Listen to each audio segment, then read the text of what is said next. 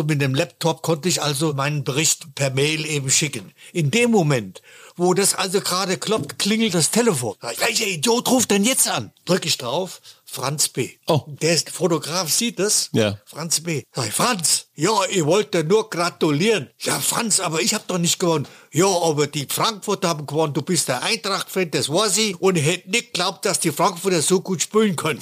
Sag ich, Franz, ich bin gerade in Zeitdruck. Ich rufe dich nachher an und so weiter. Ne? Da habe ich den Franz Beckenbauer abgewürgt, abgewürgt, damit ich meinen Bericht endlich los wurde.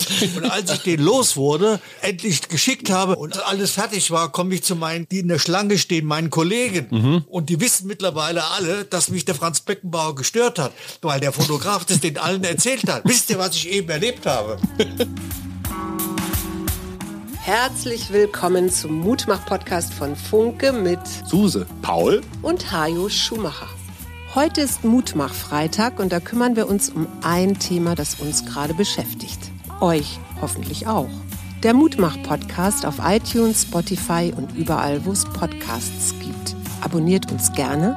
Das ist für euch kostenlos, aber für uns ein Kompliment, das Mut macht. Und jetzt geht's los. Jetzt geht es los mit einer sehr ungewöhnlichen Folge, weil weder Suse noch Paul sind da, aber trotzdem ein Mitglied der erweiterten Familie, der wohlbekannte Gerhard Waldherr. Hallo Waldo. Hallo, Hajo. Wir haben letztes Jahr die WM zusammen gemacht und wir haben häufiger mal über einen Kollegen geredet, den wir beide, lieber Hartmut, da musst du jetzt durch, aber dann doch auf eine Art verehren. Das darf man so sagen, ne? Absolut. Hartmut Scherzer, Sportreporter-Legende seit mehreren Jahrhunderten. Äh, wie viele Weltmeisterschaften, lieber Hartmut? Fußball? 16. 16. Was hat Muhammad Ali zu dir gesagt, was dir noch so besonders im Gedächtnis ist? Äh, als wir nach München kamen, also da war er schon Parkinson krank und kam er aus dem Flugzeug und ich durfte also mit zur Gangway gehen. Da hat er mich gesehen und hat mich umarmt und hat gesagt, we are getting old. Ach man, ist das nicht, hat Ali das zu dir jemals gesagt, Waldo? Auch häufiger. aber nicht Muhammad Ali, das muss man dazu sagen. Ähm, aber man muss natürlich auch wissen, Hartmut, das musst du erzählen, du hattest ja immer eine ganz besondere Nähe auch zu Muhammad Ali. Es ist ja nicht so, dass du äh, nur so eine Laufkundschaft als Journalist warst. Der kannte dich sehr gut, ne? Ja, und zwar hat es also angefangen, äh, als er 1966 in Frankfurt gegen den Karl Mildenberger geboxt hat. Und äh, da habe ich ihn kennengelernt und dann hat sich zunächst mal eine sehr tiefe, enge Freundschaft entwickelt mit seinem Trainer Angelo Dundee. Und der Angelo Dundee, ich bin ja dann fast zu jedem großen Weltmeisterschaftskampf von Muhammad Ali gereist oder um die Welt geflogen. Und der Angelo Dundee hat mir immer die Tür aufgemacht. Also ich durfte immer rein und er hat mich sogar, als der Ali sein Comeback gegen Joe Frazier gab und hat er verloren, dann gab es danach keine Pressekonferenz, weil man nicht wusste, ob er sich den Kiefer gebrochen hat. Und da hat er am nächsten Tag mittags in seinem Hotelzimmer hat er im Bett gelegen und hat dann für einen erlauchten oder ich sage jetzt erlauchtes für also einen kleinen Kreis von bekannten Boxsportjournalisten, vornehmlich aus den USA und auch einige aus England, die hat also dann der Angelo Dundee zusammengetrommelt und hat dann auch auf meinem Hotel angerufen, hat gesagt, Hartmut, come over, we have a press conference in uh, Muhammads bedroom. und dann gibt's dann eben auch... Du warst der einzige Deutsche. Oder einzige. ich, ich war der einzige Deutsche, der da drin war, ja. Was hat dich am Boxen so fasziniert? Du boxst selber, immer noch. Ja, das ist von Kindheit an, ist das also bei mir sozusagen im Blut. Ich war Autogrammsammler mit elf, zwölf Jahren und da waren damals die sogenannten schwarzen Perlen. Das waren vier Boxer aus den USA, die kamen nach Europa und hatten in Frankfurt ihren Standort. Von, von hier aus haben sie überall in Europa, also Frankreich, Belgien, Österreich, also da haben sie immer geboxt. Und, äh, und ich war dann beim Autogrammsammeln im Training und habe die immer zugeguckt, hab den zugeguckt und diese Bewegung, dieser Rhythmus am Sandsack und an dem Speedball, das hat mich so fasziniert, ja, dass ich irgendwann mal gesagt habe, das fängst du auch an, das äh, zu trainieren und habe das also trainiert und ja, und aus dem Training, da kam dann Sparring und aus dem Sparring kam dann Kämpfe. Hast du mal richtig dich gekloppt im Ring? Ja, ja, ich war also hessischer Juniorenmeister Hallo. Und, und zweimal deutscher Hochschulmeister. Mhm. Aber ich muss dazu sagen, ich bin immer den Kabinentod gestorben. Und ich kann also ganz genau nachempfinden, was ein Boxer oder was ein sensibler Boxer, also kein äh, Graziano Rocchiciadi, sondern mhm. ein Axel Schulz, was der also äh, mitmacht. Also bei mir war es so, ich war dann bei den äh, bei den deutschen Meisterschaften, da hatte ich dann in, in Rüsselsheim waren also die die ersten Kämpfe und ich hatte für die erste Runde hatte ich einen Freilos und mein nächster Gegner und habe also gesehen, wie der seinen Gegner ver jämmerlich verprügelt hat und ich musste also am nächsten Tag gegen den boxen. Also erstens die ganze Nacht nicht geschlafen und dann habe ich also geboxt und hatte natürlich die Hosen voll und vom ersten Wischer habe ich mich hingelegt, habe den KO geschlagen, den gemimt, habe mich aus dem äh, Ring tragen lassen und als sie mich ins Krankenhaus bringen wollten, da bin ich aufgeschaut und gesagt, nee, mir geht's gut. so, das war also die, die, die eine Erfahrung, die ich gemacht habe. Und dann ein Jahr später war ich bei den deutschen Hochschulmeisterschaften. Da habe ich gegen einen geboxt, der hat, kam aus Rottach-Egern, der hatte 180 Amateurkämpfe und hat aber an der Uni Berlin studiert. Ist also für die Uni Berlin angetreten, ich für die Uni Frankfurt. Ja, wir waren also, ich habe die, die ersten zwei Kämpfe gewonnen. Das waren also harmlose Gegner, aber der war wieder so einer, vor dem ich also Schiss hatte. Und er hat mich auch gleich wieder in der ersten Runde getroffen. Und dann habe ich unten am Boden gelegen. Und dann habe ich acht Sekunden Zeit gehabt, den Kampf gegen mich selbst zu führen. Mhm. Bist du wieder ein Feigling und mimst hier den K.O. geschlagen? Oder bist du endlich ein Kerl und stehst auf? Mhm. Und da habe ich den Kampf gegen mich selbst gewonnen, bin aufgestanden und der rannte immer auf mich los, weil er mir den Gar ausmachen wollte. Und ich habe ihn jedes Mal mit dem linken Leberhaken abgefangen. Das heißt also, ich habe dann durch Abbruch, weil ich den dreimal zu Boden gehauen habe in einer Runde, hat der Ringrichter abgebrochen. So bin ich deutscher Hochschulmeister geworden. Hast du daraus was fürs Leben gelernt, aus diesen zwei Sekunden? Oder ja, ja, ja, ja. Das ist ein großer Egoismus. Man muss sich selbst überwinden. Man muss mit sich selbst kämpfen. Was immer man entscheidet, ja, es geht um dich und du musst also ein ganzer Kerl sein. Das war also für mich so eine Art Lebenserfahrung. Später, ich habe meinen Titel verteidigt bei der Hochschulmeisterschaft, aber ich habe dann aufgehört, weil ich einfach dem nervlich, dem Boxen selbst nicht gewachsen war. Was hast du aus deiner sportlichen Erfahrung mitnehmen können für deinen Beruf? Sport ist ja immer Einsatz, Disziplin, Wettbewerb. Wettbewerb, Niederlagen einstecken müssen, verdauen können, Ziel im Auge behalten. Gibt es etwas, wo du sagen kannst, der Sport hat mir geholfen, später dann so lange und bis heute, du bist jetzt 85? Ja, nächste Woche. Ja. Nächste Woche. In zwei. Äh, so lange dann so erfolgreich beruflich zu arbeiten. Beim Boxen habe ich dem den Challenge am Ende nicht bestanden, ja, weil ich also mit 21 Jahren aufgehört habe, aus dem einfachen Grund, weil ich dem nichts gewa gewachsen war. Als ich angefangen habe, Copyboy zu sein, werden bei der Frankfurter Rundschau mit, da war ich, ging ich noch in die Schule, das war ein Challenge, den ich also ohne, dass mir die, dass ich volle Hosen hatte, den habe ich also angenommen, ja, und habe diesen Kampf von Anfang an, ich habe gesagt, da musst du hin, da musst du hin, da musst du hin. Ich habe mich nie mit den Etappen Etappen zufrieden gegeben, sondern immer, ich musste immer weiter. Als ich dann bei der UPI gelandet bin, als Urlaubsvertreter und dann als Nachfolger von Karl-Heinz Huber, dann habe ich mir als erstes, als ich den Job bekommen habe, den Deutsch, deutscher Sportredakteur, äh, ich war ja nur ein Ein-Mann-Betrieb, da habe ich gesagt, um in die Welt, um in die große Welt zu kommen, musst du Englisch schreiben lernen. Mhm. Ja, und da ich im Abitur äh, in Englisch eine 2 hatte, war ich also ein bisschen äh, Englisch angehaucht mhm. und dann habe ich alles reingelegt, ja, dass ich also äh, Englisch schreiben kann und damit wurde ich äh, für das World Team von UPI interessant, weil die Deutschen ja immer bei den Fußball-Weltmeistern Weltmeisterschaften beteiligt waren. Also als die in Chile 1962 dort gespielt haben, dann hieß es automatisch aus New York, die Deutschen sind da, Hartmut, so bin ich nach Chile gekommen. Das war deine erste WM 62. Ja, ja, ja.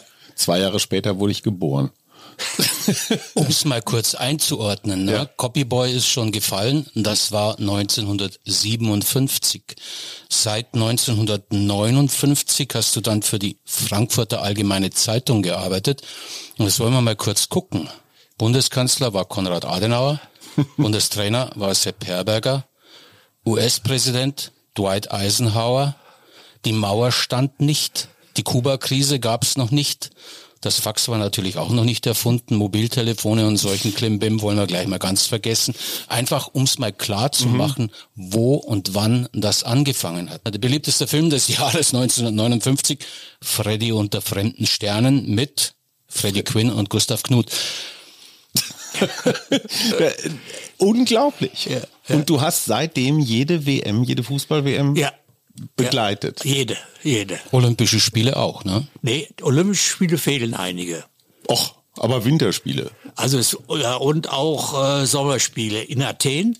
In, mhm. also 2004, mhm. in, diesem, in diesem halben Jahr, dem Sommerjahr, hatte ich ein Burnout. Da habe ich nichts gemacht.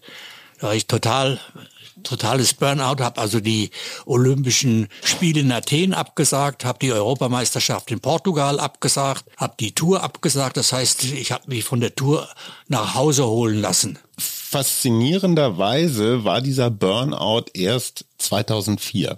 Ja wenn ich mit dir auf der Tour de France war, ich war junger Spiegelredakteur, du warst der erfahrene, langjährige Tourbegleiter es war ja nicht so, dass du da einfach nur die Tour begleitet hast. Du hattest ja immer noch ein Ohr an der Fußballnationalmannschaft, dann war noch irgendwo ein Boxkampf und wenn es die Möglichkeit gegeben hätte, dass du am Ruhetag der Tour mal eben nach New York geflogen wärst, hättest du das gemacht.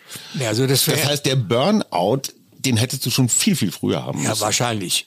Also, weil du gerade sagst, mal von der Tour nach New York äh, zu fliegen, das ist eigentlich ein gutes Beispiel. Nur ein Tag, ein Ruhetag ist bisschen knapp, aber ich bin, ich bin 2002, als die Weltmeisterschaft in Japan und Korea war, mhm. bin ich zwischen zwei Gruppenspielen der deutschen Mannschaft. Mhm gegen Irland und gegen Kamerun oder es kann auch Nord Nordirland gewesen. Aber zwischen diesen beiden Spielen hat in Memphis der Lennox Lewis gegen den Mike Tyson geboxt. Mhm. Nach dem ersten Spiel bin ich am nächsten Morgen nach Memphis geflogen, also über Houston, Texas. Hab sogar noch die Vorstory gemacht, weil es war ja der Zeitunterschied. Hab dann noch eine Vorstory gemacht, dann habe ich den Kampf äh, gesehen, habe über den Kampf geschrieben und dann musste ich eben am nächsten Morgen äh, die, die Maschine zurück und das Spannende war, schafft die Maschine von Memphis nach Houston, schafft die den Anschluss? Ich habe, weil ja die in, in, den Flughäfen in Amerika sind ja die Entfernungen von mhm. vom einen Terminal zum anderen sind ja riesig, also von dem regionalen zu dem mhm. internationalen. Und dann habe ich also der Chefstewardess habe ich gesagt und wo ich dann und der Pilot hat mich, die haben mich also getröstet und gesagt, ja, wir schaffen die das und so weiter und hat glaube ich sogar äh, äh, eine Meldung durchgegeben, dass ein Passagier auf der Maschine nach äh, nach Tokio, der kommt also mit uns und mhm. so weiter und dann ich habe es also geschafft, bin also, die haben auf mich gewartet und ich bin dann in das Flugzeug rein, gerannt, geschwitzt, auf den Sitz gefallen und war, aber die waren happy, dass sie mich noch mitgenommen haben. Wie ich dich kenne, hast du auf dem Flug noch schnell den Nachbericht zum Boxkampf geschrieben. Nee, den habe ich vorher. Den habe ich, hab ich nachts gemacht. Gleich, ja, ich mein, wie stellt man sich das so vor da draußen? Ne? Hammer, oder? Ähm, wann schreibt man denn? Im Prinzip ist es völlig egal, wo man ist. Man hat eine Deadline und dann kann das sein, dass man im Flugzeug schreibt, man schreibt im Flughafen, irgendwo, wenn du ins Hotel kommst, sofort. Ähm, erzähl mal, wie, wie, wie hast du das eigentlich immer geschafft? Pünktlich zu liefern. Hast du eigentlich jemals eine Deadline gerissen? Nee, also die Deadline habe ich mir habe ich mir immer selbst gesetzt. Ne? Ich musste mhm. einfach, äh, als ich nur frei war, seit über und, und diese verrückten Sachen gemacht habe, habe ich mir die Deadline selbst gesetzt, weil ich wusste, wenn du nachmittags um vier oder um fünf kommst mit deinem Angebot, kannst du es vergessen. Klar. Ne? Du musst also vormittags. Ne? Mhm. Und also nach den Boxkämpfen in Amerika habe ich immer in der Nacht danach geschrieben. Immer in der Nacht, damit ich also, also erst arbeiten und dann schlafen. Ne? Es war also manchmal sehr mühsam, sehr mühsam. Ne? Und dann habe ich mal zwischendurch eine Stunde hingelegt, wenn der Writers Block dann vor Müdigkeit kam. Mhm. Aber da in Houston, da, äh, auf dem Flug, Rückflug nach Japan, da war es natürlich dramatisch. Da musste ich es also das durchziehen, damit ich den Flieger bekomme. Das war meine Deadline. Wenn du dir den Fußball anguckst, 62 Chile, da war noch Herberger Bundestrainer. Ja. Blöde Frage, was hat sich seitdem verändert? Aber du bist doch damals viel dichter an Spieler und Trainer rangekommen als heute, oder? Ja, natürlich auch. Auch die Jahre danach oder Jahrzehnte danach. Ja, also was jetzt zur Zeit abgeht, da ist ja jegliche Kommunikation ist ja die, wie man sie früher hatte, ist ja völlig illusorisch, ja. Und dann vor allen Dingen, äh, man muss ja gar nicht mehr recherchieren. Das, was wichtig ist, schicken einem ja die Spieler selbst. Die machen ja ihre ihre Media, Social Media und was weiß ich alles. Also ich habe da wenig am Hut damit. Ja, ich kloppe also nicht jeden Tag alles ab. Also das interessiert mich auch nicht. Ist es richtig, dass äh, in dem Buch Die WM und ich, wo du ja auch vertreten bist mit einigen Texten, auch 62 und 66, sagte ein Kollege oder beschrieb ein Kollege, dass der Bruch in der Zusammenarbeit oder der den, des Zugangs, den man bei Weltmeisterschaften zu Spielern und Mannschaft hatte, 2002 war in Japan und Korea. Da haben die äh, plötzlich alles dicht gemacht und dann war es eigentlich nicht mehr möglich, ein äh, substanzielles Gespräch zu führen als Journalist mit einem der Fußballer. Ja, das, das, das stimmt schon, dass, dass der, Zeit, der Zeitpunkt war, aber äh, davor war es ja so, da bist du mit der Bundesliga noch bei Länderspielen, bist du einfach mit einem Diktiergerät auf den Platz gegangen. Es gibt also zum Beispiel ein Foto, da hat äh, Deutschland gegen Brasilien in Washington gespielt und da hat bei dem Brasilianer der Jorginho gespielt und hat also nach dem Ende des Spiels Trikot getauscht. Und jetzt, habe ich irgendwann mal vor ein paar Jahren dieses Foto entdeckt. Und da ist der Jorginho im deutschen Nationaltrikot und ich halte ihm das das Diktiergerät hin. Heute völlig Das war auf dem Platz ja. im Stadion von äh, in Washington äh, hm. DC war das Spiel. Auf dem Platz habe ich da den Jorginho. Also ich kann das beweisen mit diesem mhm. Foto. Und so ja. war das immer. Wir sind. Ja, es war ja auch zu unseren Zeiten, Hajo, du erinnerst dich, als wir noch bei der Süddeutschen Zeitung angefangen haben, Klar. Anfang der 80er Jahre, ist man mit dem FC Bayern ja noch gemeinsam im Mannschaftsbus gefahren und gemeinsam im Flugzeug geflogen. Gut, aber welcher deutsche Fußballer hat für dich so in etwa eine Bedeutung wie Ali, dass er dich so beeindruckt hat, so nachhaltig? Franz Beckenbauer. Echt wahr? Ja. Warum? Äh, es gibt mehrere. Ich habe 1966 nach dem Endspiel, nach dem Wembley-Tor-Endspiel, mhm. damals durften die äh, Reporter der großen vier Weltagenturen, mhm. also United Press International, Esel nennt sich immer zuerst, dann Associated Press, das waren die beiden Amerikaner, AP, dann, mhm. dann war die Agence France Presse, mhm. AFP Frankreich und Reuters England. Wir vier Agenturen durften nach den Spielen in die Kabine rein. Wir haben drin, ich habe also drin gesessen nach dem Spiel der Spanier mhm. und wollte also mit dem, also es war ein Spiel, glaube ich, Spanien gegen Argentinien. Ich war bei den Spaniern drin und wollte mit dem äh, Luis Suarez äh, mhm. mich unterhalten und da kommt er also aus der aus der Dusche, setzt sich neben mich, wir lachen uns gegenseitig an und äh, da habe ich ihn gefragt, äh, do you speak English? No. und dann habe ich gesagt, ja, und ich spreche kein Spanisch und damit ist das Interview in der Kabine beendet. Aber nochmal, warum? Ja, und jetzt, und jetzt, um das, ich wollte damit mhm. sagen, dass wir, und dann nach dem Endspiel, das mhm. war ein Vorrundenspiel, aber mhm. nach dem Endspiel war ich auch in der deutschen Kabine und habe beim Franz Beckenbauer, habe mich zum Franz Beckenbauer gesetzt mhm. und habe ich mit, und der konnte also Deutsch, mit dem konnte ich mich unterhalten und mhm. den habe ich dann gefragt und ich weiß noch genau sinngemäß, was er gesagt hat. Ja, er hätte also die Aufgabe gehabt, den Bobby Charlton aus dem Spiel zu nehmen und dann sagte er, und ich glaube, das ist mir ganz gut gelungen, vor allen Dingen Bobby Charlton ist ein sehr fairer Spieler. Das sind die drei Sätze, die ich, äh, die ich im, im Kopf habe. Das war der Debütant Beckenbauer. Damals, ja, das war ne? so als ein, ja, und da gab es ja hinterher die Kritik, dass der Helmut Schön den Fehler gemacht hat, dass er also das, die Begabung und das Talent vom Beckenbauer als Manndecker vergeudet hat, indem er den Charlton aus dem Spiel genommen hat. Das ist ihm zwar gelungen, aber er wäre wertvoller gewesen, wenn er das in, in anderen, in, in Weber oder den Schulz oder sowas hätte machen lassen und nicht den Beckenbauer. Was hat dich an Beckenbauer dann so über die Jahre fasziniert? Mich hat fasziniert diese lockere und immer freundliche Art. Immer freundliche Art. Und er konnte zwar auch mal böse werden, aber mit mir ist er eigentlich äh, nie böse geworden. Und dann war eben äh, auch dieses Erlebnis 1970 die Weltmeisterschaft in Mexiko und das ist also meine schönste von den 16. Erstens mal das mexikanische Flair, dann die Provinz in Leon und dann diese Nähe damals. Wir waren in Comanchia, haben im Swimmingpool, haben sie schön reingeschmissen, da waren die Journalisten dabei. und äh, dann waren natürlich diese beiden, jetzt rein sportlich, diese beiden sensationellen Spiele von dem Franz Beckenbauer. Also das erste Mal äh, gegen England, das war ja die WM-Revanche, äh, da lag Deutschland in der Halbzeit 0 zu 2 hinten. Und die ganzen Kollegen, Kollegen fingen schon an, unter anderem der Kicker, die fingen schon an, die Koffer zu packen, ja, und haben vor allen Dingen den Beckenbauer äh, ziemlich kritisiert. Und nach einer Stunde stürmt der Beckenbauer vom eigenen Strafraum durch zum gegnerischen Strafraum und mit diesem sensationellen Solo macht er den Anschlusstreffer, also 1 mhm. zu 2.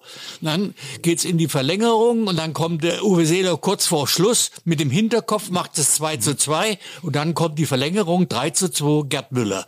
Und die ganze Welt hat sowas geschwärmt von diesem Spiel, das ist das Jahrhundertspiel, das ist das Jahrhundertspiel. Der Beckenbauer überragend, ne? obwohl die Deutschen ihn nach einer Stunde noch äh, kritisiert hatten. Und dann wurde dieses Spiel ja noch getoppt von dem Wahnsinnsspiel gegen Italien als die Deutschen äh, durch den Schnellinger in der letzten Minute noch den Ausgleich äh, geschossen haben, da ging es in die Verlängerung und in, diese, in dieser Verlängerung war ein totales Chaos. Da gab es also keine, keine Regel, keine Taktik, da gab es nichts mehr. Da hat jeder drauf losgespielt, wie es gerade für richtig will. Der Sigi Helden war auf einmal hinten auf, vor der eigenen, äh, äh vor dem eigenen Tor als Verteidiger, alles ging hin und her. Und jetzt war entscheidende, dass sich der Franz Beckenbauer verletzt hatte. Das heißt, er wurde so schwer gefault, da ist er auf die Schulter geflogen und hat sich die Schulter aus, die Schulter ausgerenkt. Aber der Helmut Schön, das war ja erstmals, dass Spieler ausgewechselt wurden. Zwei. Das war ja das erste Mal äh, überhaupt, dass es in der Geschichte der Weltmeisterschaften, wenn nicht sogar im Fußball, das gab.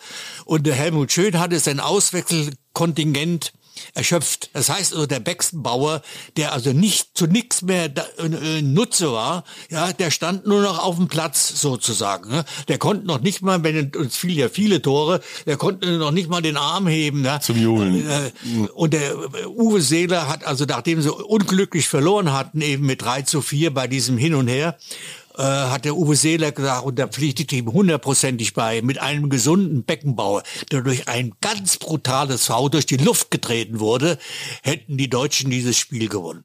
Ihr wart aber dann, nachdem Beckenbauer nicht mehr gespielt hat, aber immer verbunden. Ne? Du als Journalist und er eben als öffentliche Person. Er wurde ja dann Kaiser. Bundestrainer, er wurde Trainer beim FC Bayern, er, er war dann der große Macher äh, hinter der Weltmeisterschaft 2006 und vielleicht muss man noch dazu sagen, er ist auch dann zu deiner, zur Vorstellung deines Buches Weltsport einem 700 Seiten umfangreichen Werk mit allen deinen großen Geschichten ist Franz Beckenbauer dann gekommen.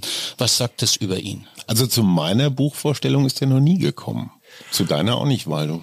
Nee, zu meiner also, äh, da muss ich sagen, es hat sich natürlich über die Jahre, äh, als er dann Teamchef war, äh, da hat sich natürlich dann die, diese Verbundenheit hat sich dann weiterentwickelt. Er hat jetzt eine ganz andere Position gehabt als als Spieler, ja, und er kannte mich ja nur, ja, und dann sind wir eigentlich immer näher gerückt. Wir waren ja auch 86 Mexiko, da haben wir ja unter einem Dach gewohnt, ne? Und da ist der Beckenbauer heute noch wütend, dass es damals gab, ne? Die, die deutsche Nationalmannschaft und die Journalisten wohnen unter einem Dach, ja, äh, wie äh, in damals in in Argentinien. Mhm. Ne? Da wurde es ja ein anderes Kapitel, aber so kam das also mit dem Franz Beckenbauer, ja, und dann wurde er eben äh, Weltmeister äh, 90 und wir hatten also eigentlich immer Kontakt, auf welcher Position auch immer. Und, äh, und dann bin ich vor allen Dingen ihm ständig, es war eine Art Tour de France, als er dann in Marseille ein Jahr war. Ne? bin ich ihm ein Jahr, ein Jahr lang bin ich ihm durch Frankreich gefolgt. Das war meine Tour de Football. Ja, da, da war ich also die. Moment, Olympique Marseille, das war Tapi damals. Tapi, ja. Ja, der, ja, ja. Der Tapi hat den, hat den geholt, der war der Präsident, mhm. wollte also den, den 90er Weltmeister, den, den Teammanager, den hat er verpflichtet. Und ich war also da, da war also der einzige Einzige, ähm, der außer mir noch in Marseille war, als es darum ging, dass er unterschreibt. Da waren ja nur Gerüchte und wann und wo. Und der Alfred Draxler von der Bildzeitung war da und ich war da. Wir waren, Schönen Gruß an Alfred Draxler an dieser Stelle, auch so ein Urgestein. ja, ja, ja. Wir, wir waren beide zusammen, als das also dieser Vertrag hieb- und stichfest gemacht wurde.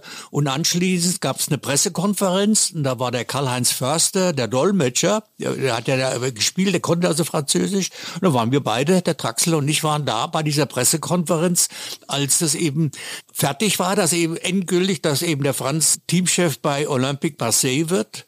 Naja, und dann bin ich zum ersten Europapokalspiel, bin ich gleich hingefahren. Dann bin ich im Winter, bin ich mal gefahren, da haben sie in Auxerre gespielt. Und wenn die in Auxerre spielten, sind sie mit dem Flugzeug von Marseille nach, äh, nach Tours, nach, nee, nach Troyes nach Troyes, nach Troyes ge äh, geflogen und haben dort übernachtet.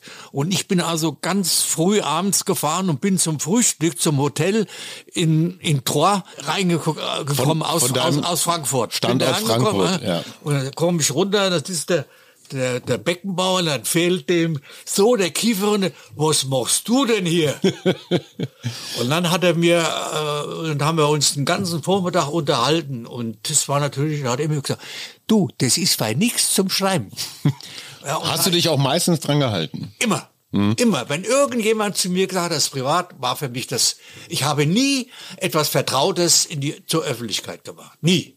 Das war mein, das war mein Prinzip und das haben auch meiner Ansicht nach eben viele Sportler haben das eben respektiert. Ja, deswegen äh, gibt es, kann ich mir nicht erinnern, dass irgendwie jemand, irgendein ein Sportler stinksauer auf mich war oder, oder noch ist. Als, sagen wir mal, theoretischen Ansatz sehe ich einen Konflikt. Du bist Fan. Das kann man, glaube ich, sagen. Du bist Boxfan, du bist Fußballfan.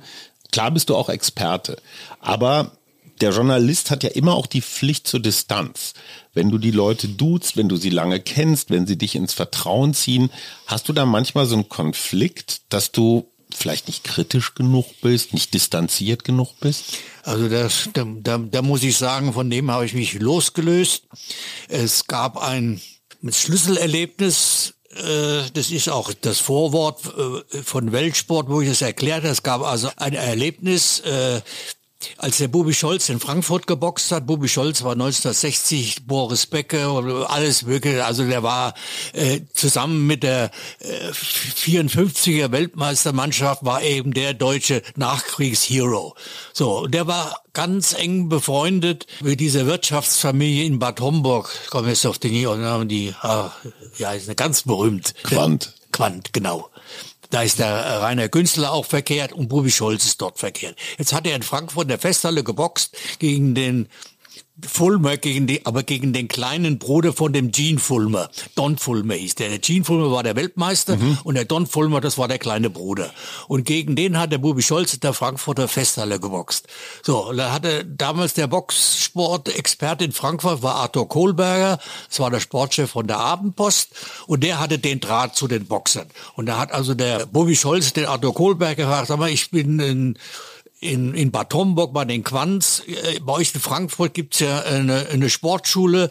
Äh, kann ich da hingehen? Dann hat der Arthur Kohlberger gesagt, pass mal auf, es gibt hier einen jungen äh, äh, Journalisten, der, der ist ganz jung und der trainiert dort auch, der kann sich um dich kümmern. Daraufhin habe ich den Bubi Scholz äh, ungefähr eine Woche lang vor seinem Kampf betreut. Das heißt also, ich habe ihn jeden Tag von den Quants abgeholt, habe ihn in die Sportschule gebracht, wo ich also selbst angefangen habe zu trainieren, wo die schwarzen Perlen war, da hat er trainiert. Und ich war sein Betreuer. Ich habe ihm also die Handschuhe angezogen, ich habe ihm den, den Schweiß abgewischt. Also mit anderen Worten, es hat sich eine Freundschaft in diesen acht Tagen entwickelt. Darf man das als Journalist? Ja, jetzt kommt mich, jetzt kommt, jetzt kommt ja der Punkt. Ja. Das Schlüsselerlebnis. Da war ich, das war 1960, da war ich 22. Und dann hat er also geboxt in der Festhalle und hat so einen sauschlechten Kampf abgeliefert. Der ist ausgepfiffen worden, hat mit Ach und Krach, jetzt müsste ich, äh, also Ende war es ein knapper Punktsieg oder ein Unentschieden, aber das spielt jetzt keine Rolle. Und ich musste damals, Deadline Frankfurter Rundschau, musste in die Telefonzelle gehen, musste aus dem Stegreif aus dem Stegreif der Stenopistin den Text durchgeben.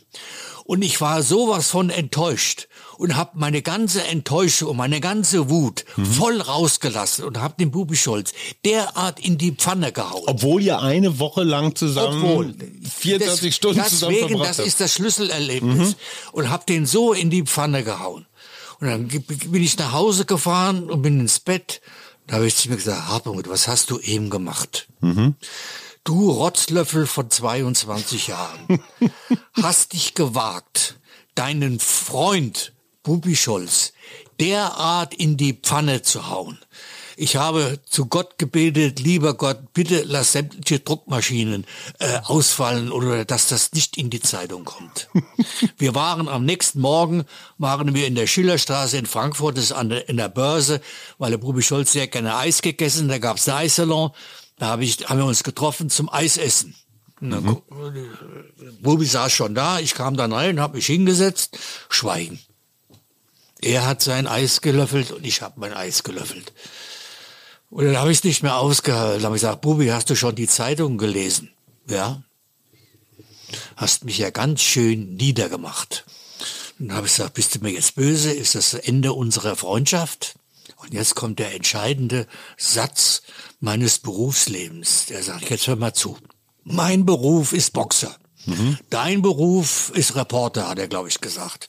Wenn ich schlecht boxe, dann musst du als Reporter auch darüber schreiben. Das hat mit unserer Freundschaft überhaupt nichts zu tun. Hast aber Glück gehabt. Ja, da Dass du an Glück einen gekommen bist, der das so sieht. Ja, eben, habe ich Glück gehabt. Ja. Bubi Scholz ist bis zu seinem Tod, ist, sind wir ganz enge Freunde und hat er wirklich Schicksalsschläge mhm. hingenommen. Aber das ist mein Schlüsselerlebnis gewesen. Mhm. Und es kam also hinzu, ich habe da mal mit dem Richard Kirn, das ist also eine Koryphäe des deutschen Journalismus, des deutschen Sportjournalismus gewesen. Der hat wunderbar geschrieben, aber er hat mit niemandem ge äh, geredet. Mhm. Er kannte niemanden. Und meine Philosophie ist immer die, wie kann ich einen Menschen beurteilen, wenn ich nicht mit ihm geredet habe. Mhm. So, und in dem Moment, wo ich mit jemandem rede, wirkt er auf mich entweder sympathisch oder unsympathisch. Das heißt, nach meinem Dings, die absolute Objektivität gegenüber einem Menschen, dem man begegnet ist und den man kennt, gibt es nicht. Eh klar. Jetzt gibt es aber auch eine Geschichte, wo du deinen Beruf des Reporters ähm, auch vor einem Konflikt standst, weil du etwas wusstest, aber eben nicht erzählt hast. Und ähm, man muss dazu sagen, du hast 33 Mal die Tour de France äh, beschrieben und unter anderem auch die die Thurau. Ja. Mit dem du auch ein sehr enges Verhältnis ja. hattest. Ja, auch bis heute noch. Frankfurter. Ja, ja. Wie geht's Didi? Gut, das geht's gut. Er lebt am Bodensee und äh, macht Immobilien immer noch mhm. und spielt jeden Tag Tennis. Ja, das ist sein großer Ehrgeiz. Äh, Tennis, nachdem er, nachdem seine beiden Söhne ja die große Enttäuschung waren, nicht? Also der der Björn Thurau, der hat nichts gebracht. Ja, mhm. der hat dann ist ist gedoppt und so weiter. Und äh, der, der andere Sohn, der Tennisspieler werden wollte, hat auch hingeworfen. Also seine, seine Söhne sind alle total verzogen worden von der geschiedenen Mutter. Mhm. Aber Stichwort Doping. Bleiben wir beim Doping von Didi Thurau. Du hast da in der Zeit mal eine große Geschichte geschrieben, ja, die für also einen Sportjournalisten der, bemerkenswert da, war. Da, da, muss man jetzt mal zurückgehen. Mal zurückgehen. Meine erste Tour war 1977.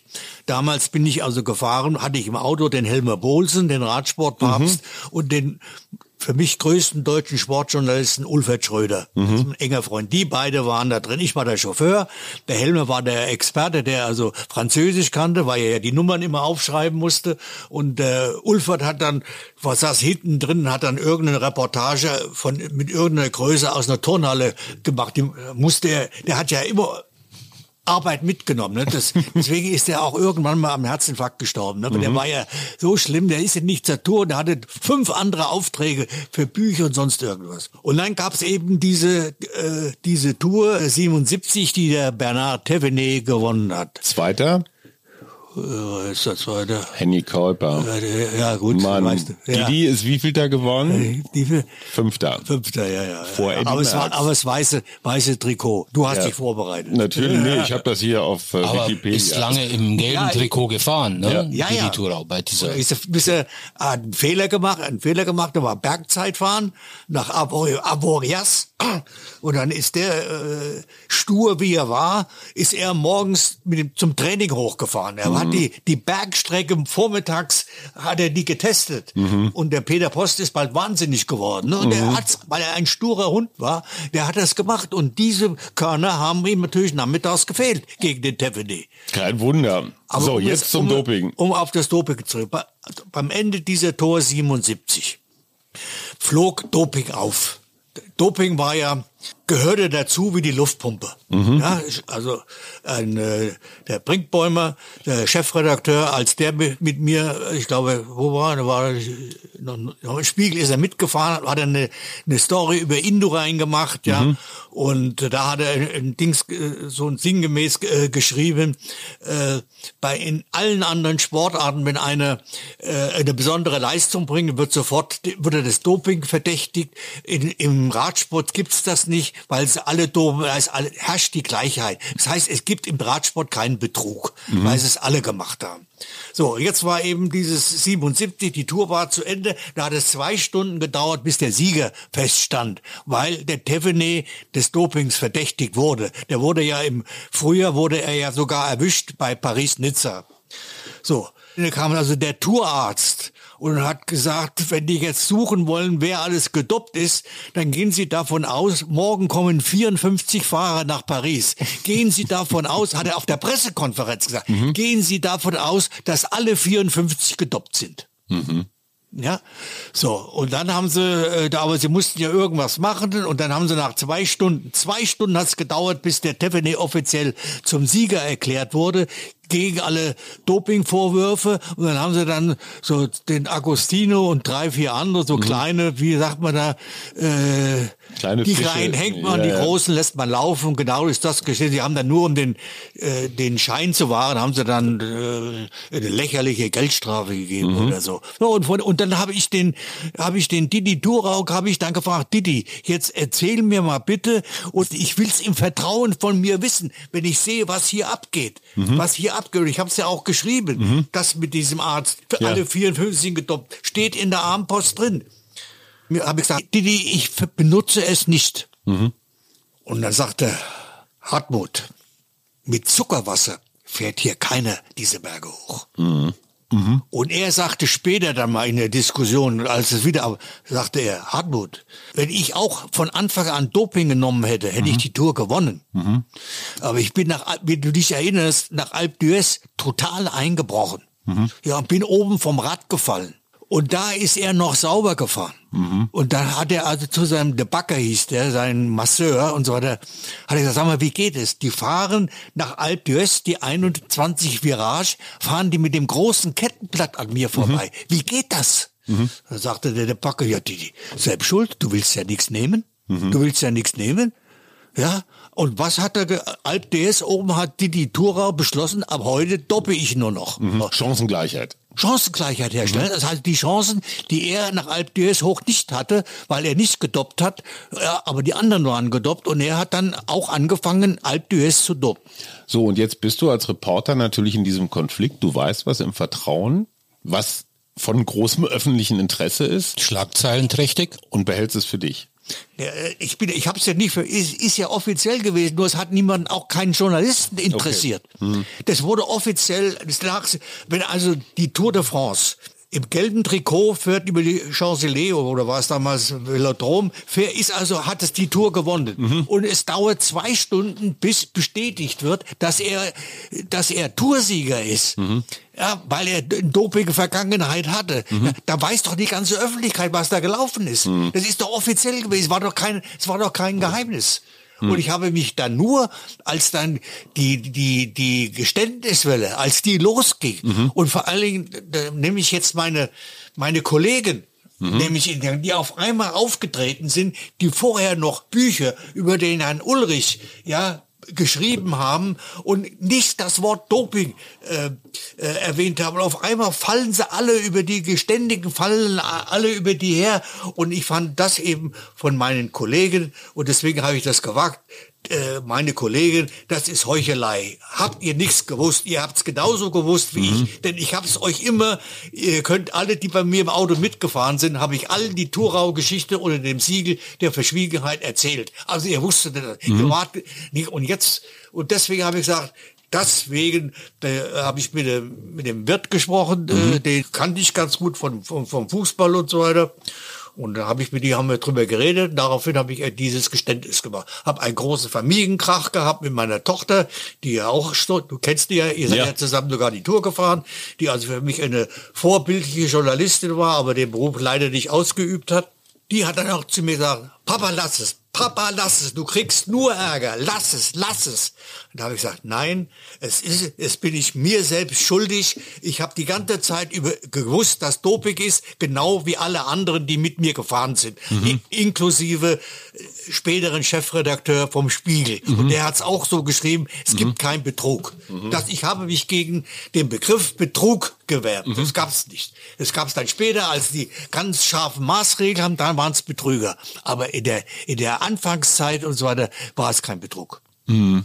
Kannst du heute noch eine Tour so unbefangen begleiten? Ich begleite sie nicht mehr. Gar nicht mehr. Seit äh, die letzte war, glaube ich, 17, 18, hm. 18 und ich habe auch, guck auch kaum durch die Tour und der Radsport interessiert mich nicht mehr. Wie kommt das? Wegen dieses Doping-Themas? Äh, ja, äh, ich musste ja irgendwann mal irgendwo locker lassen. Also mein, meine, meine, nach, klingt aus deinem Mund so ein bisschen. Kurze Zwischenfrage. 64 Jahre machst du das jetzt? Mhm. Was schätzt du, wie viele Texte hast du geschrieben? 10.000? Weiß ich nicht. Das kann ich. Ich habe jetzt neulich überlegt, als bekannt wurde, dass die deutsche Nationalmannschaft ihr tausendstes Länderspiel macht. Da, da musst du ungefähr 700 davon musst du miterlebt haben, so, oder? Also, irgendwo musst du mal locker lassen, aber du machst noch was, ne? Ja, ich, ich lass nicht locker. Also ich, altersbedingt hatte ich nicht, nicht im Burnout, sondern hatte mein, Okay, alles bedingt, es war Feierabend. Ich konnte nicht mehr schreiben und habe alles, hab über ein Jahr oder zwei Jahre lang nichts mehr geschrieben, nicht mehr gearbeitet. Es sei denn, es wollte jemand eine, eine Geschichte aus der Vergangenheit haben. Mhm. Aber die Abendzeitung hatte ab und zu, zu also ein historisches Thema. Da habe ich dann noch was äh, geschrieben, so wie 72 München und so. Mhm. Und dann vor einem Jahr war eben das Europa League Endspiel Eintracht Frankfurt äh, gegen die Glasgow Rangers in Sevilla. Mhm. Und da ich ja von Kindheit an auch durch ein Kindheitserlebnis, ähnlich wie im Boxen, mit elf Jahren, seit 49 Eintracht-Fan bin. Als Bub mit elf Jahren wurde ich Eintracht-Fan. Das ist eine Geschichte, die, die ist im Eintracht-Archiv überall ist, äh, gegeben. Ein Jahr nichts gemacht. So. Aber ich habe gesagt, zu diesem Endspiel, Eintracht gegen Glasgow. Rangers, also wie gehst du also hin? Und dann, und dann habe ich mir gesagt, so Hartmut, das ist jetzt deine, deine Prüfung, ob du noch fähig bist. Ich habe ja nie aktuell gearbeitet, sondern immer am nächsten Tag. Mhm. Ob du noch fähig bist, am nächsten Tag ein, eine Nachstory zu schreiben. Mhm. Muss man ganz kurz für die Laien erklären, der Spielbericht ist quasi mit dem Schlusspfiff ja. fertig. Da steht drin, wer hat die Tore geschossen, wer ist ja, eingewechselt ja, worden und, und, und. Der Nachbericht ist eigentlich eine Kunstform. Da muss man nämlich mit Spielern, mit Trainern und so weiter nochmal reden und dem Ganzen nochmal so eine höhere Bedeutung geben, so eine Einordnung. Ja. Das ist eigentlich die, die anspruchsvollere Geschichte. Den Nachdreher meinst du? Den Nachdreher. Ja, also ne? ich habe mir nur Nachdreher ja, geschrieben, ja, genau. aktuell. Also wenn ich es nicht unbedingt musste, mhm. ja, aber habe ich immer nur Nachdreher geschrieben. Das ist mein mhm. Ding gewesen. Hinterher mit den Spielern reden, Mixzone äh, äh, oder sonstige Begebenheiten. Und das war also mein Test habe das Spiel gesehen, es war ja nur sehr aufregend und es war ganz toll und habe mich dann äh, gesagt, äh, gesagt, du schreibst dich jetzt oder schläfst du erst? Und dann habe ich gesagt, schlaf lieber erst. Hatte also meine Idee mit dem Adler, Höhenflug und Pipapo, also es war nichts Sensationelles. Jedenfalls, ich habe mich gezwungen, du schreibst das. Hatte also eine Verabredung mit dem Kerber von der Abendzeitung, ja, dass er meinen Text nimmt. Das heißt also, ich hatte da einen Abnehmer. Mhm. So, und da habe ich mich also reingehauen, habe den also äh, geschrieben, hab's also auch unter Zeitdruck. Ich bin also ganz früh aufgenommen, wenn es drei Stunden habe ich es also hingekriegt. Nur ich konnte es nicht mehr durchgeben vom Hotel aus, weil der Bus von den Journalisten mhm. zum Flughafen, der ist also schon, die haben schon gehupt, Hartmut, mhm. wo bleibst du? Also bin ich mit denen zum Flughafen gefahren, hatte die Story fertig, mhm. aber habe sie nicht geschickt. Ja.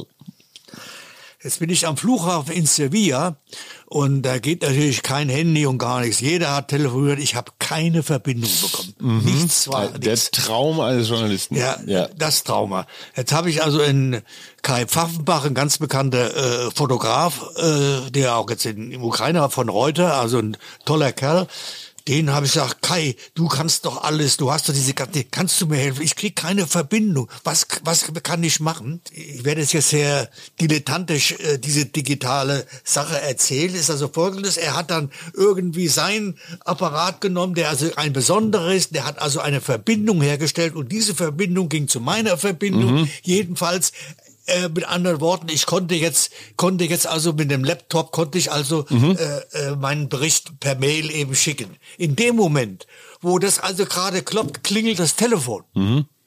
Welcher Idiot ruft denn jetzt an? Drücke ich drauf, Franz B. Oh. Der ist Fotograf, sieht das. Ja. Franz B. Sag ich, Franz, ja, ich wollte nur gratulieren. Ja, Franz, aber ich habe doch nicht gewonnen. Ja, aber die Frankfurter haben gewonnen. Du bist der Eintracht-Fan, das war sie, das war sie. Und hätte nicht geglaubt, dass die Frankfurter so gut spielen können.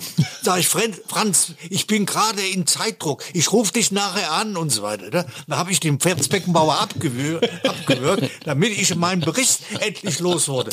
Und als ich den los wurde, endlich geschickt habe und alles, alles fertig war, komme ich zu meinen die in der Schlange stehen, meinen Kollegen. Mhm. Und die wissen mittlerweile alle, dass mich der Franz Beckenbauer gestört hat, weil der Fotograf das den allen erzählt hat. Wisst ihr, was ich eben erlebt habe? Also es hat geklappt, du hast es noch geschafft, du hast, konntest es noch. Und dann hast du beschlossen, jetzt fange ich nochmal ganz von vorne an. Ja, es war dafür die Generalprobe, dass ich mich entschieden habe. Anschließend habe ich es auch sofort gemacht, mich für Katar akkreditiert. Mhm. Und das Pokalfinale in Berlin? Das war ja vorher. Nee, das ist äh, jetzt. Jetzt ja, deswegen bin ich ja hier. Deswegen bist du nach Berlin gekommen. Ja, ja. Da soll ja diese Frankfurter Mannschaft auch irgendwie eine Rolle spielen. Hat, hat man gehört. Ja. Also hast du dich jetzt auf die Eintracht so als Altersaufgabe zurückgezogen? Äh, also ich meine, die Altersaufgabe, ich gehe äh, zu jedem Spiel, ich gehe äh, zu jeder Pressekonferenz, vor allen Dingen vorher, aber ich schreibe nicht mehr darüber. Hm. Ich mache keine Bundesliga-Berichte oder ich mache auch von dem Pokalspiel äh, keine Berichte. Diese, diese Berichte mache ich mir, da gehe ich jetzt wirklich nur noch als alter Fan hin. Super. Du hast aber noch ein ganz anderes Projekt, an dem du arbeitest.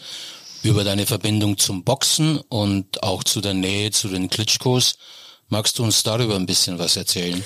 Nachdem im letzten Jahr so viel passiert ist und der, der Sport auch darin involviert war. Also, diese Fußballweltmeisterschaft in Katar, allen voran der Krieg in der Ukraine, in dem ja nur der Bürgermeister von Kiew und der Wladimir äh, eine bedeutende Rolle spielen. Die sind ja sozusagen die, nach dem Zelensky sind es ja diese ukrainischen Gesichter des russischen Angriffskriegs, um jetzt ganz korrekt zu formulieren. Mhm.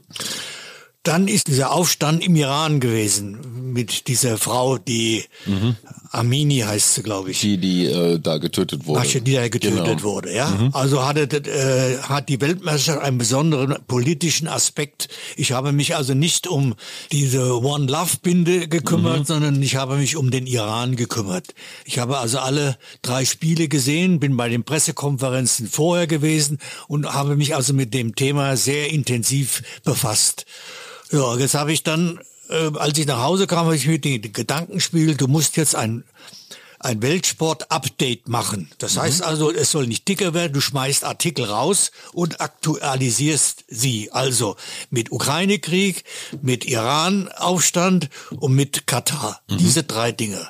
So, da der Verlag äh, daran kein Interesse hat, weil es ein regionaler Verlag, mhm. Verlag ist und äh, er hat es ja nur wegen der Eintracht gemacht, hat er gesagt nein. Und dann hatte ich einen Agenten, habe ich also gefragt, was er davon hält, von so äh, ein Update oder sowas. Und diese drei zusammen, da sagte Herr Schatzer, ich würde nur eins, mich würde eins interessiert und das braucht nur ein kleines Buch sein, kleines Buch sein, mhm. äh, nur über die Klitschkos im Krieg. Mhm. Ich glaube, es ist eine gute Idee. Ja. Also die drei Themen sind alle richtig. Ja. Aber deine Nähe zu den Klitschkos ja. ist sehr groß. Also ja. ihr seid eng, ihr kennt ja. euch gut. Ja. Ich glaube, du hast einfach Zugänge, die, die kein anderer hat. Ja. Ja, und also, auch Vertrauen und, natürlich. Ja, und da, dadurch entstand eben die Idee, ein völlig neues Buch zu machen. Mit diesen drei Themen. Mhm. Wobei also drei Viertel dieses Themas Ukraine und die Klitschkos sind. Mhm. Und da kam eben diese Idee, Fighter für die Freiheit. Mhm. So, und da in meinen Augen ja auch der Muhammad Ali ein ganz großer Kämpfer für die Freiheit war. Mhm. Äh, und was der auf sich genommen hat auch, also dieser Krieg gegen Vietnam, kam mir die Idee, wie kriegst du die Klitschkos und den Ali zusammen? Äh, wie kannst du das kombinieren? Zumal der Ali immer für Bücher oder für die Literatur immer eine Attraktion ist. Mhm.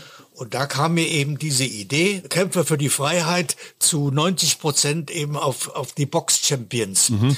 äh, auszurichten. Also in erster Linie die Klitschkos. Ja? Mhm. Also nicht jetzt, was war, das kommt zwar auch rein aus dem alten äh, eins zu eins, aber ich habe das mir alles, dieses ganze Puzzle seit dem 24. Februar, habe ich mir alles zusammengesammelt. Das äh, kam rein, dann gibt's ja den aktuellen Weltmeister, der Usik, ist ja auch ein Ukrainer. Da gibt's mhm. also so viel Geschichten dazu.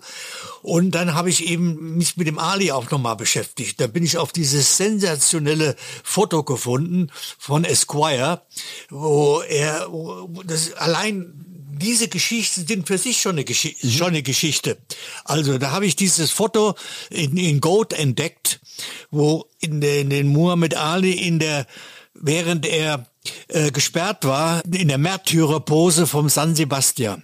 Ja, mit den Pfeilen. Ja, mit den Pfeilen. Mhm. So, aber das ist allein dieses Foto, das habe ich ja sofort mhm. neben dem äh, Vitali Klitschko mit dem Maschinengewehr, mhm. habe ich ja gleich nebendran gesetzt mit den Pfeilen. Mhm. So, und allein diese Geschichte ist eine von den vielen kaum bekannten, interessanten Geschichten, die in diesem Buch drin sind, in Verbindung eben Fighter für die Freiheit. Mhm. Titelseitenchef von Esquire kam mhm. auf die geniale Idee, den Muhammad Ali zu überreden, weil er ja nur 1968, weil er ja nur kein Boxer mehr war, ob er sich aber eben der Märtyrer war, mhm. ob er sich fotografieren lässt zu diesem Bild in der Pose vom San Sebastian. Mhm.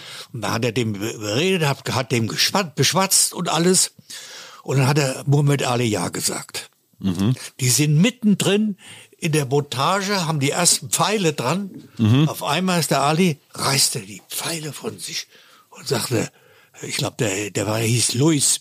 Der war, du hast mir nicht gesagt, dass das ja ein Christ war und ich bin Muslim. Ich kann das doch nicht machen.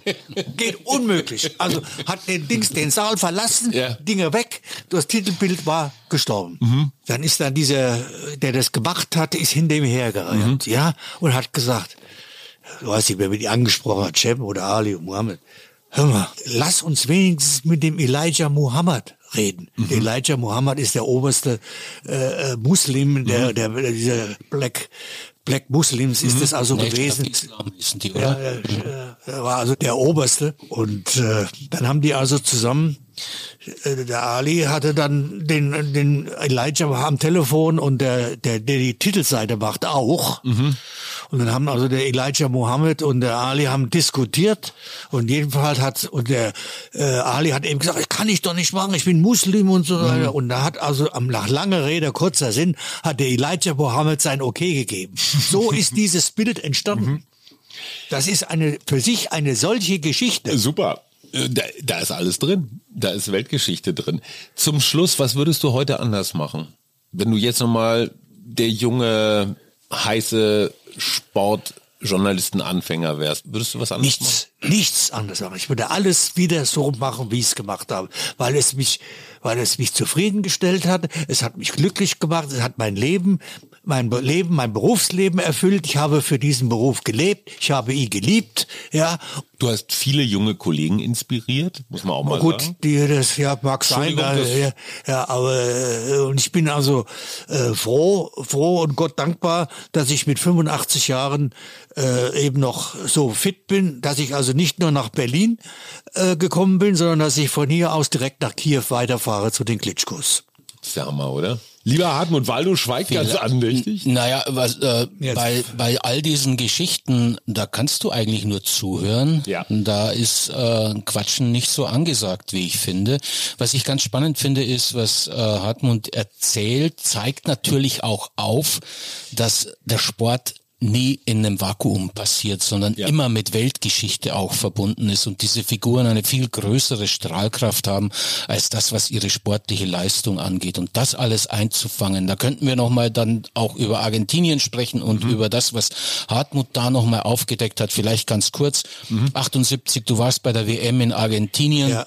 Eine blutige, blutige Militärjunta. Schlimme, schlimme Militärdiktatur und am besten erzählst du selbst äh, dann nochmal das Schicksal einer jungen deutschen Frau nochmal ähm, nachbearbeitet später. Äh, daraus ist auch ein Film geworden. Magst du das kurz nochmal erzählen? Oh, das, das kurz zu erzählen, das ist also das Hauptargument in diesem, dass ich, um überhaupt nach Argentinien zu kommen, war ich ja bei einer Tageszeitung. Und wenn ich dem gesagt hätte, meinem Chefredakteur, ich will nach Argentinien zur Fußballwelt, hätte mir, hätte er mich für bekloppt äh, gehalten. Da habe ich eben, weil ich ja immer mir et, habe etwas einfallen lassen. Da war ja nur damals die Geschichte, dass der Jürgen Grabowski 74 seinen Rücktritt aus der Nationalmannschaft gegeben hat, 74. Aber er spielte noch in der Bundesliga und zwar wie Johann Cruyff. Und äh, daraufhin hatte, habe, kam ich auf die Idee, nimmst du den Jürgen Grabowski als Kolumnisten mit, dann wird die Abendpost-Nachtausgabe Ja sagen. Ja, gut. Also diese Idee ist beim Chefredakteur, bei der Werbeabteilung, bei allen angekommen. Der Jürgen Grabowski war auch einverstanden, obwohl der Schöne ihn zurückhaben wollte. Aber das würde jetzt alles zu weit führen. Also äh, lange Rede, kurzer Sinn. Der Jürgen Grabowski ist mit mir als Kolumnist von der Abendpost-Nachtausgabe nach Argentinien. Wir haben drei Wochen lang zusammen ein Doppelzimmer geteilt. Also er war, noch aktiver Bundesligastar. Und dann gab es eben dieses Problem äh, nebenher, das mit dem Bruno Petzai. Äh, aber das ist jetzt alles, würde zu weit. führen. Jedenfalls, ich habe mich während der ganzen äh, Weltmeisterschaft in Argentinien nur um Jürgen Grabowski, um meinen Kolumnen, um meine Kolumnisten gekümmert und nicht um, um den Terror. Das, äh, das, habe ich nur am Rande. ich muss auch sagen, es hat mich auch da nicht nicht berührt, weil ich eben anders total abgelenkt war. Und ich habe es auch später dann im allen gesagt, dass ich mich für diese Nachlässigkeit sehr sehr schäme. Sehr, sehr schäme. Und äh, dann äh, kam also anlässlich der Fußball-Europameisterschaft 2012 in der Ukraine. Da herrschte ja damals diese Diktatur äh, Janukowitsch und die die Timoschenko war ja im Knast und da war ja damals kam es ja dann zur Revolution, ja und da gab es also diesen diesen Unterschied, dass äh, 78 war äh, vom Hermann Neuberger den Spielern und verboten worden, sich politisch zu äußern. Damals DFB-Präsident. 78 Ja. damals DFB war verboten. Und Organisationschef der Der Weltmeisterschaft. Weltmeister. Und der war also der, im Nachhinein hat sich dem herausgestellt, er war sozusagen, äh, hat mit den, äh, mit der Junta, mit den Massenmördern kooperiert. Und dann vor dieser äh, Weltmeisterschaft äh, kam ein Spiegel-Interview mit dem Philipp Lahm. Und in diesem Philipp Lahm wurde vom Spiegel dieser Vergleich 78. Könnte sich heute einer wie der Berti Vogt hinstellen und sagen, ich habe keinen Gefangenen gesehen. Und dann hat eben der, der Philipp Lahm aufgedeckt, dass eben heute äh, die Spieler ganz anders ticken als die 78. Als die 78. So, und das, hab, das war für mich eine Herausforderung. Und ich habe gesagt, die 78er wussten es, wussten es nicht. Und ich bin ja mit dem Berti Vogts auch befreundet gewesen, später und so weiter. Der hat mir gesagt, aber wir wussten nichts. Es war uns verboten, überhaupt uns politisch zu äußern. Und äh, Und dann dieser Gegensatz, der hat mich dazu geführt, zu recherchieren. Und da bin ich jetzt auf diese Geschichten gekommen, auf diese Ermordung von dieser Elisabeth Käsemann. Mhm. Das ist also eine sensationelle Geschichte, die ich recherchiert habe. Und die hat die FAZ gedruckt. Mhm. Ja, mitgespielt beim Diktator. Mhm. Da wurde also der, der und wurden diese ganzen Machenschaften habe ich da in dieser FAZ aufgedeckt. Und daraufhin, nach einem halben Jahr, habe ich dann den Erik Friedler, das ist ein Filmemacher vom NDR, mit dem zusammen habe ich einen Film gemacht über den Charlie Graf, ein deutscher Boxer, der hat dafür den Grimme-Preis bekommen. Mhm. Und dann habe ich dem dieses, dieses FAZ-Artikel geschickt. Und dann hat er den durchgelesen und dann hat er gesagt, wir machen den Film.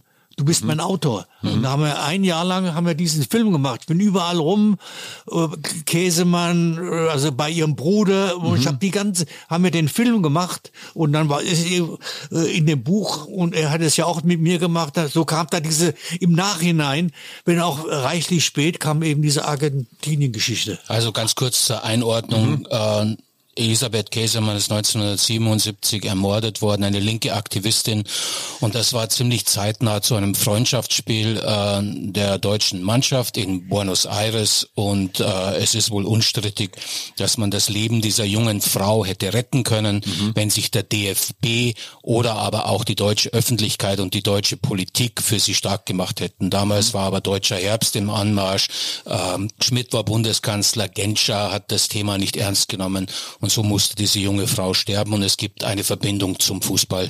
Sie war 30, sie war ja eine linke Aktivistin, würde man heute sagen. Sie hat gegen die Junta gekämpft. Sie war auch in einem Folterknast. Also sie ist nicht nur getötet worden, sondern offenbar auch mies misshandelt worden. Und heute sagt man, mit etwas politischem Engagement hätte man diese Frau retten können. Ja, vor allen Dingen hätte diesen Fall, der war unbekannt, den hast du quasi ja, ja, aufgedröselt. Und und zwar der, der DFB, der wäre mächtiger gewesen als das Auswärtige Amt. Mhm. Der Neuberger hätte nur den Videla anrufen müssen. Mhm. Jorge, mein War der Freund. General. General, der, also der Chef der Junta. Mhm hat er, lass das Mädchen, die war in Folterhaft, mhm. lass das Mädchen frei, sonst spielen wir nicht. Mhm. Das Länderspiel. Mhm. Ja, hat keiner gemacht. Mhm. Die mit ihr inhaftierte britische äh, äh, Aktivistin, die hat die britische Regierung frei bekommen. Mhm. Aber um die Deutsche hat sich weder das Auswärtige Amt noch vor allem der DFB mit diesem Faustpfand des Spiels, mhm. das Freundschaftsspiel als Generalprobe für die Weltmeisterschaft. Da wäre es ein leicht, das, und das in dem, in dem Film sagt das ganz klar, der Karl-Heinz Rummenigge, ne? Mhm. der also Spieler war, hat sich entschuldigt. Wir wussten das nicht, aber hat also den, den DFB und die FIFA und alle in Bausch und Bogen äh, da verdammt, hat sie dafür äh, äh, verantwortlich gemacht, dass diese, dass diese Frau gefoltert wurde und dann ermordet wurde. Wir müssen jetzt aber mit einer optimistischen Geschichte rausgehen. Ja. Und was war der Höhepunkt schlechthin deiner Sportreporterkarriere? Der Höhepunkt schlechthin war der Rumble in the Jungle. Ali. Ali. Kinshasa. In Kinshasa. Auch weil ich da bei ihm exklusiv Interview hatte. Er hat, er hat mich gesehen und so und dann hat er gesagt, come in, let's have an interview. Da haben wir so lange alleine da drin gesessen, haben äh, miteinander gequatscht und so weiter. Und dann kommt äh, von den New York Daily News kommt der Journalist rein und fragt, ob er, ob er, äh, ob er mitmachen kann. Mhm. Dann sagt Ali zu ihm, you can listen. Mhm. But don't talk, no question. Und der steht, gibt's also ein Foto, wie er so im, im Sofa lümmelt und ich lümmel im Sofa und hinten steht der amerikanische Starjournalist und hat die Fresse zu halten. Und das war in seinem Trainingsquartier am Kongo. Am Kongo, ja. Die Seele, die Seele hieß das. Das waren noch Boxkämpfe, wo die ganze Welt sich den Wecker gestellt hat, egal zu ja. welcher Tageszeit, ja. wo mich mein Vater morgens um zwei oder um drei aus dem Bett gehauen hat. Ja, das musst du sehen. Ja, Kann nicht mehr vorstellen.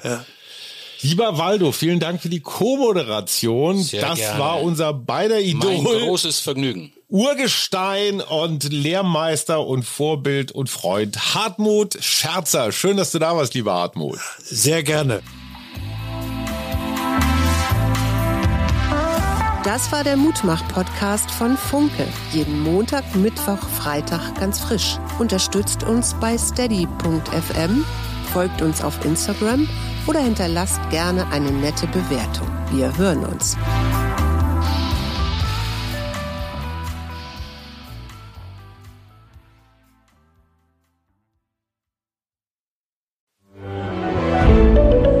Ein Podcast von Funke.